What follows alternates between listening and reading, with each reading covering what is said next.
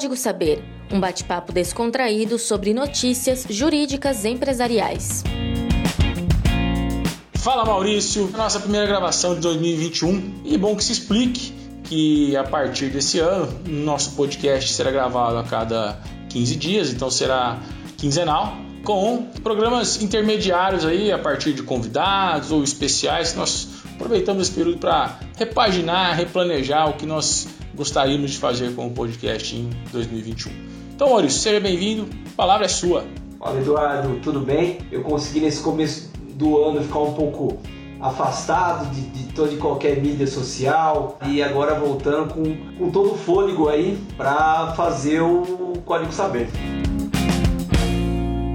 E hoje nós vamos comentar quatro notícias, né, Maurício? A primeira delas é sobre criptomoedas no capital social das empresas. A outra notícia que nós vamos comentar é sobre o bloqueio de contas no Instagram, né, as consequências, enfim, tudo que envolve essa situação jurídica. Vamos comentar sobre uma notícia também do final do ano, já é o começo de 2021, na verdade, sobre a incidência de ITCMD sobre usufruto de bens. E por fim, uma decisão recente do STF em que mandou aplicar-se a Selic em reclamações trabalhistas como critério aí de aplicação de juros. Não podemos deixar de dizer essas quatro notícias vão estar disponíveis no Twitter, né? no nosso Twitter Código Saber, e também no Instagram. A gente tem um Instagram, Código Saber. É um trabalho que a gente busca, na verdade, é, atingir as pessoas aí que buscam um pouco mais de, de informação, especialmente uma informação é, simples, uma informação mais destrinchada a partir de notícias jurídicas na área empresarial. A notícia que nós selecionamos aqui para comentar, uma notícia do Valor Econômico do dia 14 de dezembro sobre a utilização de criptomoedas no capital social de companhias, de sociedades empresárias. Ela fala especificamente sobre uma circular, né, um ofício circular da Secretaria que trata aí da questão, das questões empresariais, a 4081 de 2020. Esse ofício ele admitiu a utilização de criptomoedas na composição do capital social de, de sociedades empresárias. O que são essas criptomoedas? Né? São unidades de troca do ambiente virtual, transacionadas sem um órgão regulador estatal. Então elas utilizam essa tecnologia chamada de blockchain, que funciona, acho que para quem é empresário, para quem está aí nos ouvindo, funciona como um livro razão, né? É onde você tem todos os registros das operações com essas criptomoedas. E um, exemplo mais conhecido aí das criptomoedas é a blockchain, é a, a Bitcoin, né? Não sei se é a mais comercializada, mas é a que a gente mais ouve, ouve falar. Para o Banco Central, né, essa criptomoeda ela não é uma moeda, pode ser considerada, na verdade, né, um ativo financeiro, que é o que a Receita Federal, que a Receita Federal entende. A CVM também não, não entende que ela é, é dinheiro, ela é, na verdade, um, um valor imobiliário. Então tem lá decisões do, da CVM entendendo que ela pode ser considerada um valor imobiliário. Por que e como eu utilizo né, essa criptomoeda na integralização do capital social de umas empresas? O capital social da empresa são aquelas contribuições que os sócios no nascedouro da companhia, eles transferem para a sociedade empresária para que ela possa desenvolver suas atividades. Ao longo da existência da companhia também, esse capital social ele vai sendo ajustado se a companhia necessita de mais recursos dos sócios, os sócios aportam mais capital social. Se o, os recursos da companhia excedem o necessário, a própria sociedade pode devolver capital social, pode diminuir o capital social da empresa. Então, enfim. O que é importante também que se entenda, e isso eu acho relevante, especialmente quando a gente pensa em criptomoeda, qual é a utilidade né, do capital social? Ele, primeiro, é, é, a utilidade originária dele é fazer frente às operações que a sociedade empresária pretende desenvolver. Então, assim, eles são os recursos necessários para ela desenvolver suas atividades, mas é a partir do capital social também que é uma divisão do poder político. Então, se eu tenho mais cotas que o Maurício, eu tenho mais poder político dentro da sociedade. Eu, eu tenho um percentual maior de votos conforme a quantidade de contribuição para o capital social que eu, eu realizei versus a quantidade de contribuição que o Maurício realizou. E por fim, o capital social também ele é um, um, um mecanismo de garantia de credores. Os credores olham para a empresa, olham o seu capital social e apesar de ser algo dinâmico, eles compreendem qual é a, a capacidade de, de fazer frente a, a dívidas dessa empresa. O que foi apresentado para as juntas comerciais, na verdade, para decidir essa questão é, sobre a criptomoeda. Olha, criptomoedas podem ser utilizadas para a composição de capital social? olhando para a lei, tanto a lei de SA como o próprio Código Civil, eles dizem assim que qualquer espécie de bens suscetíveis de avaliação podem ser utilizados para a composição de capital social. Então, assim, a consequência lógica dessa, dessas leis é que acabou, evidentemente, as criptomoedas, porque é possível avaliá-las, elas podem ser convertidas em, em valor pecuniário, então o ofício é, admitiu que elas sim podem ser utilizadas na integração de capital social. Qual é o inconveniente em relação a esse ponto? O primeiro problema é que as criptomoedas é, são ativos de alta volatilidade, quer dizer, eles, eles estão sempre oscilando o valor deles. O segundo, a questão da segurança, da liquidez deles. Por exemplo, como é que é, eu vou atingir esses cripto, essas criptomoedas, sendo que elas não estão aí sob o manto de nenhum órgão regulador do Estado? É a ausência de parâmetros regulatórios dentro desses ativos. Então, assim, se eu preciso buscar criptomoedas que são do Maurício, onde eu vou buscar isso aí? Que ordem que a justiça terá que me permita buscar esses criptoativos? Evidente que esses são os problemas, mas também não podemos deixar de olhar que várias pessoas têm investimentos em criptomoedas e que esses investimentos têm valor. Negar a elas que elas possam integralizar esses investimentos numa empresa que elas pretendam desenvolver também é algo que a gente pode entender como inadequado. Talvez o que falta nesse momento é um pouco mais de parâmetro regulatório para que a gente possa utilizar criptomoedas na integração de, de bens. A integração de criptomoedas em sociedades empresárias, elas não seguem nenhuma formalidade especial é como a integração de qualquer outro bem imóvel. Quando você vai integralizar qualquer outro bem imóvel, você coloca lá no, no, no, capital social o que você está integralizando e você estima o quanto que ele vale. Para as SA, você precisa de um perito de, informando quanto que ele vale. E como as criptomoedas, você consegue buscar o valor delas a partir de, de índices de mercado, então não teria problemas em relação a isso. Mas e aí, Maurício, o que você entende com relação a essa notícia? As criptomoedas é uma realidade não vão deixar de existir, muito pelo contrário. Pelo que eu vi aqui, são mais de 3 mil tipos de criptomoeda no mundo. Essa é a mais, a mais conhecida, a, a criptomoeda, em virtude da sua maior utilização, o Bitcoin. Né? Tanto essa realidade se impõe que hoje a Receita Federal ela exige a indicação do seu imposto de renda criptomoeda. Outro ponto aqui de destaque, assim, que eu achei bem interessante, é a referência que nós temos em relação à lei de liberdade econômica, né? É recente lei. O, e o que, que ela fala aqui? Por que, que se autoriza então a utilização do Bitcoin na integração ou outro tipo de criptomoeda na integralização do capital social? Pelo fato de conceder maior autonomia empresarial e também do dever da administração pública evitar ao máximo o abuso regulatório. Então, se você proibisse a utilização de criptomoeda, iria na contramão da lei, da própria lei de liberdade econômica. Tá certo que o Bitcoin ou outra qualquer moeda, uma crítica ou, ou que fazem em relação a essa decisão é que somente a União tem competência, né, com a Constituição Federal de emitir moeda. Mas é a discussão, é moeda ou é só simplesmente uma, uma expressão de valor? E aí a gente não encontraria muita diferença então que fosse em relação às ações. Ações você pode também, né? É apresentar valores imobiliários. E aí tá meio que respondido, eu acho, às vezes, a primeira indagação que você fez sobre a questão da alta volatilidade. Ações também, elas têm uma volatilidade muito grande. Basta ver, por exemplo, não sei se todo mundo vai lembrar da, do escândalo que teve da JBS, em que as ações elas tiveram uma queda tão abrupta que simplesmente a bolsa ela teve que utilizar o sistema para parar a, as negociações. Embora o Bitcoin ele apresenta uma volatilidade muito maior, mas a princípio a volatilidade eu acho que não seja o maior dos problemas. O maior mesmo do, do, das questões é a questão da ausência de um, de um órgão regulador e que você falou da liquidez. Eu vi até em recentes decisões que houve tentativas de penhora online de criptomoedas. Só que simplesmente é, elas não, o tribunal, pelo menos no Tribunal de Justiça de São Paulo, afirmou que, olha, nós não temos instrumentos hábeis e suficientes para encontrar onde essas moedas estão, sei lá, custodiadas. Mas não vai impedir o uso, porque a questão está posta já decidiu, as criptomoedas são uma realidade, a gente não vai voltar atrás. Isso eu não acredito.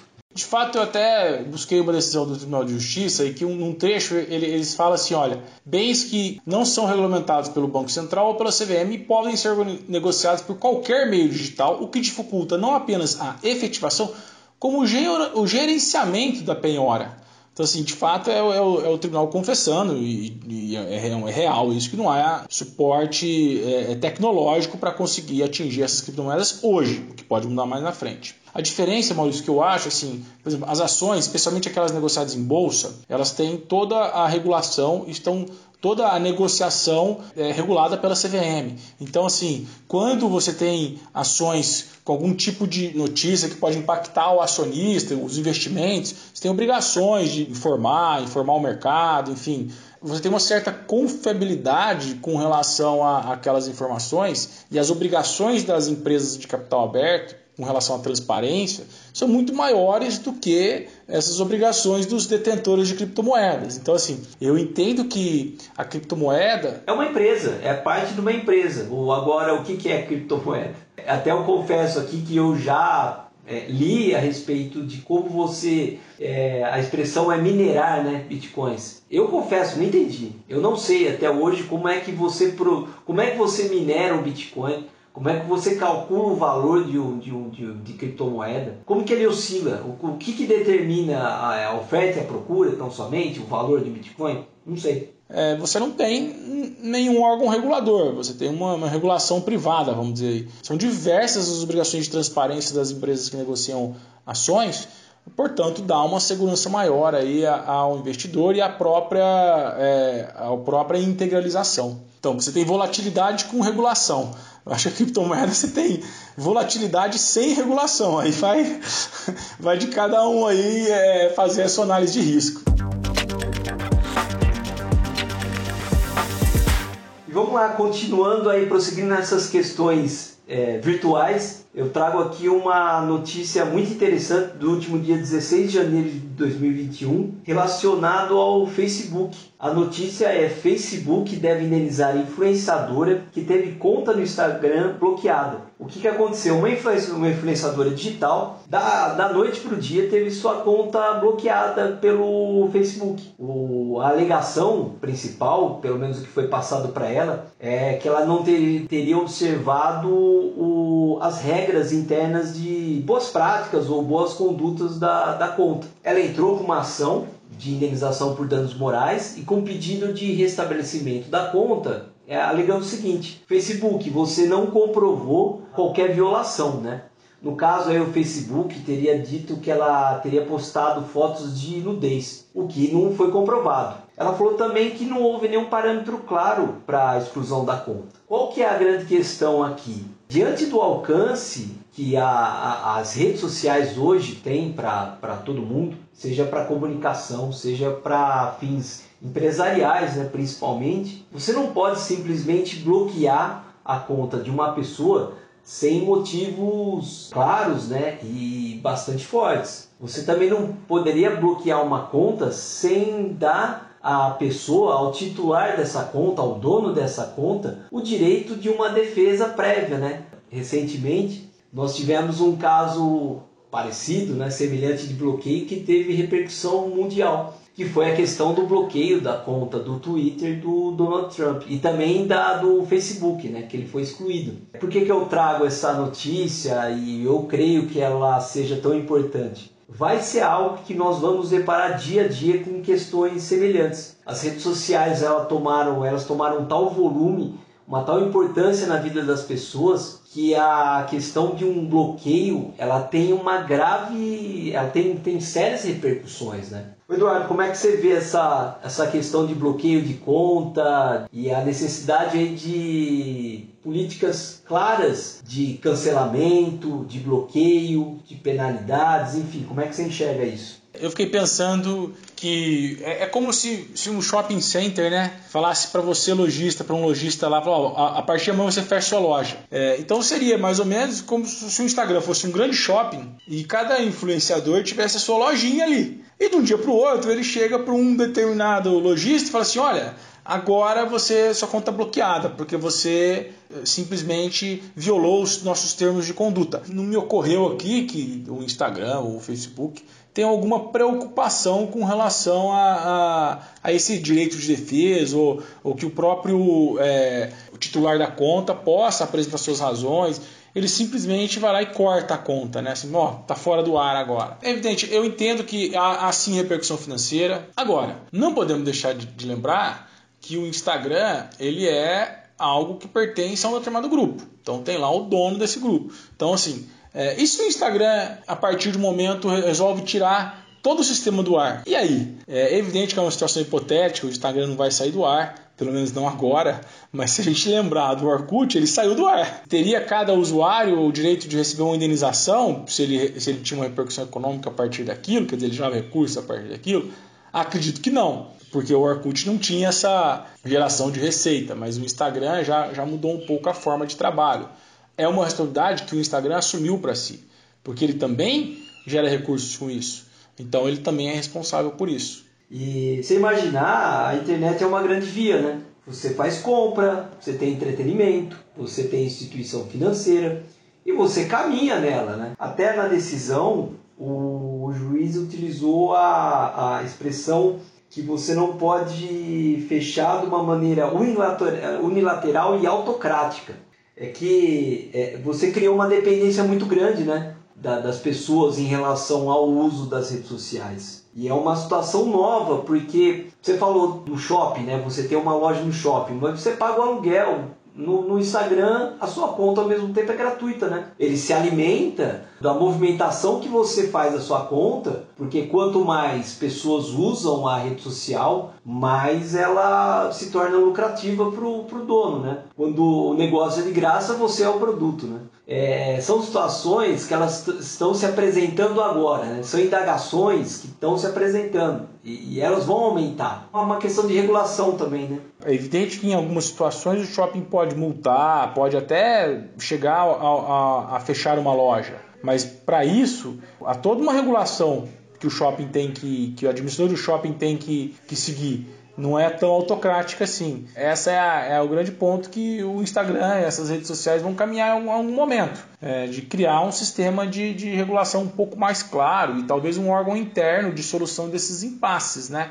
para evitar a judicialização disso. E até o juiz ele, ele coloca isso na sentença a questão da liberdade de expressão. E essa seria uma, uma decisão autoritária do Instagram que você também fere o, a liberdade de expressão. Mas aí cai na outra, no outro ponto que você esclareceu o seguinte: o Instagram é uma empresa privada. Bom, então se eu sou privada, eu decido quem que eu quero que participe da minha comunidade aqui social. Só que chega um ponto que ela é tão grande que ela extravasa os próprios interesses dela, né? Ela cria uma relação de dependência com as pessoas e também ela não pode começar a agir da maneira como ela bem entender. Ela não é só uma empresa privada, ela é uma empresa privada que tem uma repercussão na sociedade tão grande, tão grande, que o interesse exclusivo dela já não pode ser o único considerado. Eu preciso olhar o interesse da coletividade.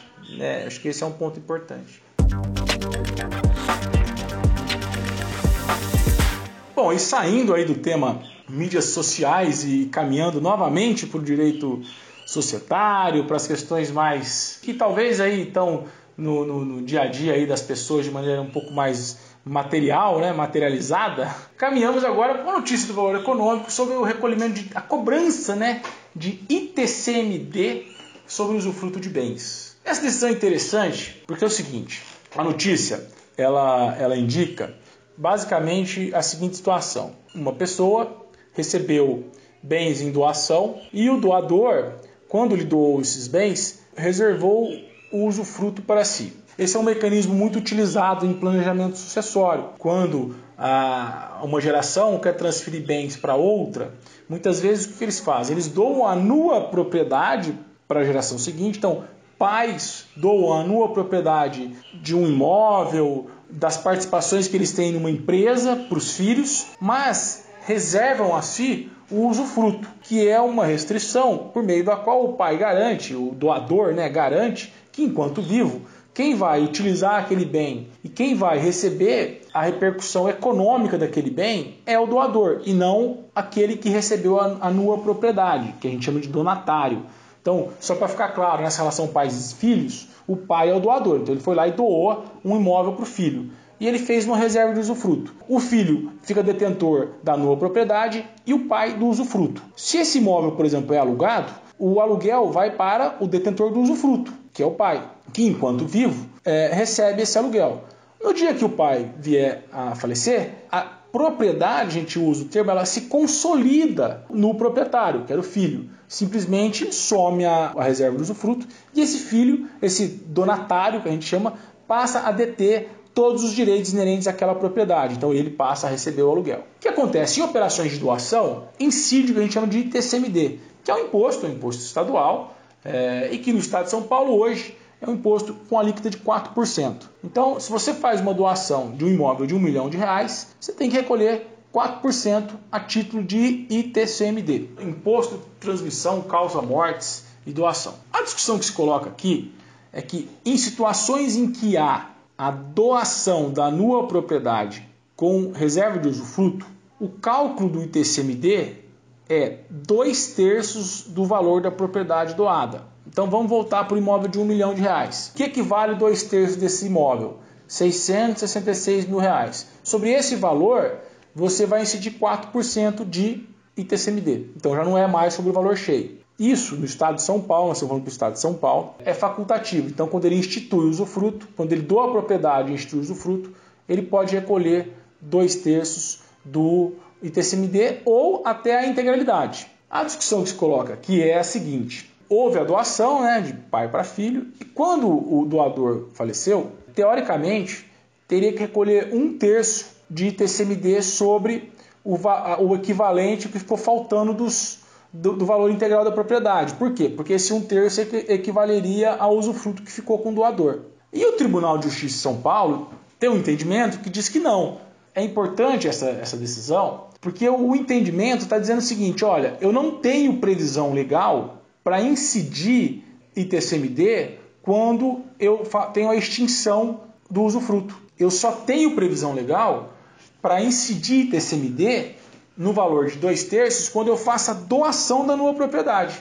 Então é uma questão de olhar legal, é uma questão meramente legalista. O problema que talvez a gente pode pensar num caso como esse que, primeiro, não é algo que está totalmente resolvido ainda no, no, nos tribunais. Cada estado tem uma regra, a regra de São Paulo, nós estamos falando da regra de São Paulo, mas a notícia do valor econômico, ela traz o caso de Minas Gerais, então, cada estado vai ter aí mais ou menos um, uma forma de, de, uma lei específica para falar de TCMD, porque ela é de competência estadual. Mas, voltando ao estado de São Paulo, há de fato projetos de lei para você aumentar o valor do TCMD. Então, o valor do TCMD hoje é 4%, ele pode chegar a 8%, e existe um projeto no Senado que quer que o ITCMD, na verdade, chegue até a 20% do valor do bem doado, no caso de inventário, do valor do, do, do objeto do inventário. Se você realiza doações agora, mesmo aquelas com reserva de usufruto, em que a alíquota é 4%, quem faz isso e não recolhe a integralidade está fazendo uma aposta, que na verdade,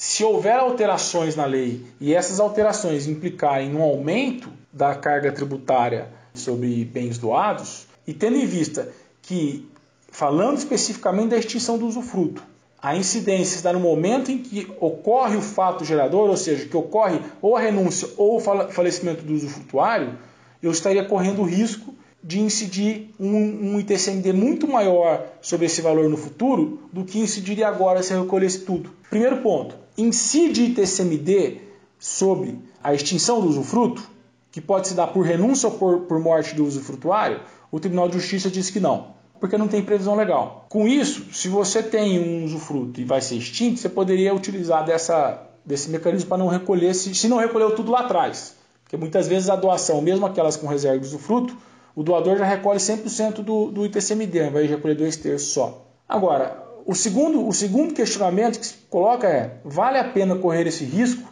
diante de uma iminente possibilidade de alteração na lei que vai implicar no aumento da carga tributária dessas operações? Essa é a questão posta. Por que, eu acho que a decisão é acertada, né? Pelo menos que eu acho. é que no usufruto, na extinção, pelo menos na instituição, você não transmite propriedade. Né? Na doação, sim, mas na mera extinção do usufruto, aí não caberia a cobrança de imposto porque você não transmite propriedade. E essa recente decisão, pelo menos, você dá um pouco mais de segurança em relação ao que se tornou cada vez, está se tornando mais comum, que é a questão do planejamento sucessório. Né? Mas, como você bem falou, há o risco, né? É, a, própria Procuradoria do Estado de São Paulo defende a incidência do imposto, né? Isso é uma briga que tem que, assim, que ganha relevância nesse momento, por quê? Porque com a, essa iminente alteração nas alíquotas de DCMD, quer dizer, não é de desconhecimento de ninguém que existe um projeto do Estado de São Paulo, existe um projeto também no Senado para permitir que, que essas alíquotas ultrapassem 8%, cheguem até a 20%. Desde o ano passado, várias famílias, há uma, uma, uma correria aí em torno do, de você já realizar logo a transferência de patrimônio para evitar essa tributação maior. Nesse cenário, vale a pena correr o risco, recolher menos agora e deixar um terço lá na frente acreditando que não é obrigatório recolher e de repente, se houver uma alteração na lei, recolher-se um terço, ser obrigado a recolher e ainda recolher-se um terço com uma alíquota aumentada. Eu achei interessante falar assim, o Estado ele nunca cansa, né? Sempre vai ter alguém para brigar com você. É, agora é você contra o Estado, né? E ele, ele não vai, vai cansar da briga, não. É, e tá com uma fome grande também, né? É, tem que pensar bastante mesmo.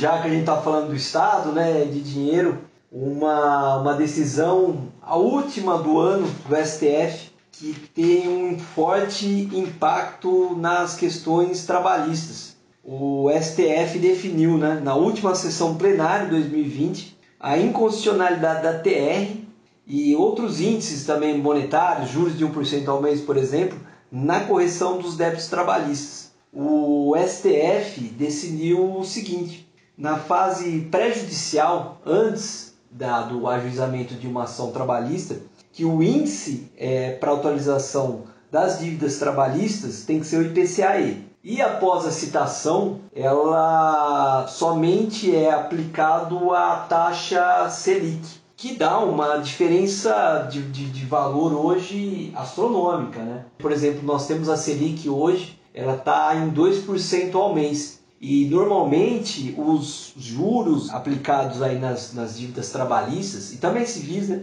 é 1% ao mês mais uma correção monetária. Então imagine aqui o tamanho do impacto dessa decisão. Essa decisão ela atingiu mais ou menos 4 milhões de reclamações trabalhistas e vale chamar a atenção para o seguinte ponto aqui, né, da modulação dos efeitos dessa, dessa decisão.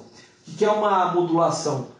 é um ajuste da decisão em relação aos casos em andamento. Os valores já pagos nas reclamações trabalhistas, aqueles que já foram pagos, eles não podem ser mais reanalisados. E nas ações que estavam suspensas, aguardando essa decisão, já se aplica a Selic aos novos pagamentos. Qual que foi a grande crítica principal dessa, dessa decisão? O temor agora da, das associações a, de, de, das trabalhistas é que vai se demorar muito para às vezes o empregador ele quitar determinado débito trabalhista em virtude hoje da Selic ela ser considerado muito baixo aí quando comparado ao índice normalmente utilizado que era uma correção monetária às vezes o índice de tribunal e juros de 1% ao mês. Interessante aqui até que essa questão da utilização da Selic ela está sendo agora ela está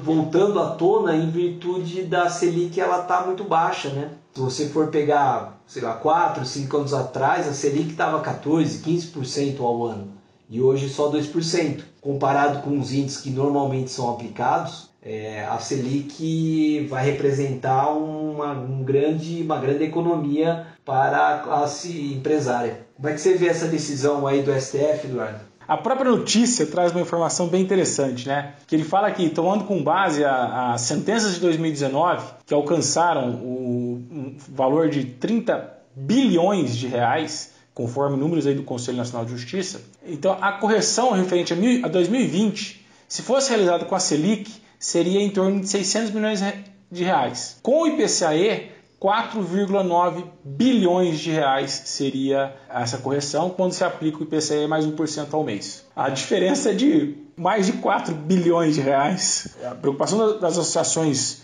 é, representantes dos empregados, né, é, que é importante, é, é que é o seguinte, olha, isso pode ser um estímulo à inadimplência, porque muitas vezes nas decisões empresariais você tinha uma decisão tomada a partir do custo do dinheiro. Então é melhor resolver minhas ações trabalhistas do que ficar fazendo altos investimentos com o dinheiro que sobra aqui na minha empresa, porque nenhum desses investimentos, investimentos financeiros, né, tô falando, é, vai acompanhar o crescimento do meu passivo trabalhista. Então você tinha um estímulo para que as empresas, por meio dos seus órgãos, seus representantes aí, buscassem diminuir bastante a sua, o seu endividamento trabalhista, resolver logo suas dívidas, porque o custo do dinheiro lá era muito maior do que o resultado desse dinheiro se eu fosse investir no mercado de capitais, se eu fosse investir, entendeu? Correndo riscos, enfim. Lá na trabalhista, todo mês, todo ano era 12% mais IPCAE. Então eu, eu já sabia o custo disso, olhava o meu quanto que eu tenho aí de, de, sobra de capital e tomava a decisão muitas vezes, ó, vou resolver esse passivo trabalhista que ele me custa mais.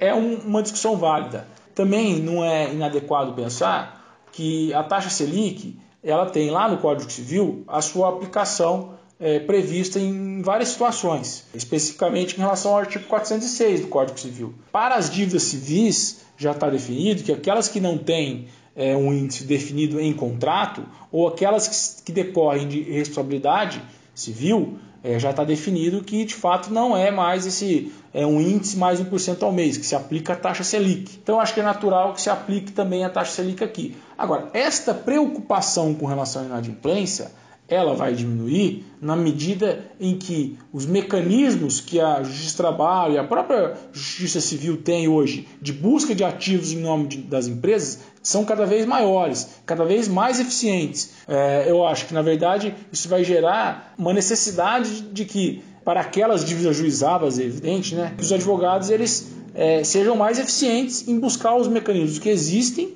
para poder receber logo o crédito. Parando para pensar, com o passar do tempo, eu estou perdendo dinheiro se eu não receber logo. Estou falando do ponto de vista do empregador, né? do empregado. Esse é o problema que a gente tem de não ter ainda uma política econômica sólida e previsível. Né? A Selic é um índice definido a cada, cada 45 dias pelo Copom, né? que é o, Comitê de Política Monetária do Banco Central. Então você é uma decisão também que tem uma, um, uma, um viés aí, uma um, política, né? Ele sempre está atrelado ao controle da, infla, da inflação e apesar de ser um órgão técnico, né, o Banco Central vai ter uma influência política. Né? A gente já passou por isso, em que você teve uma redução do índice da Selic que foi feito de forma artificial. E você não tem então uma definição muito clara de manutenção ou de previsibilidade desse índice.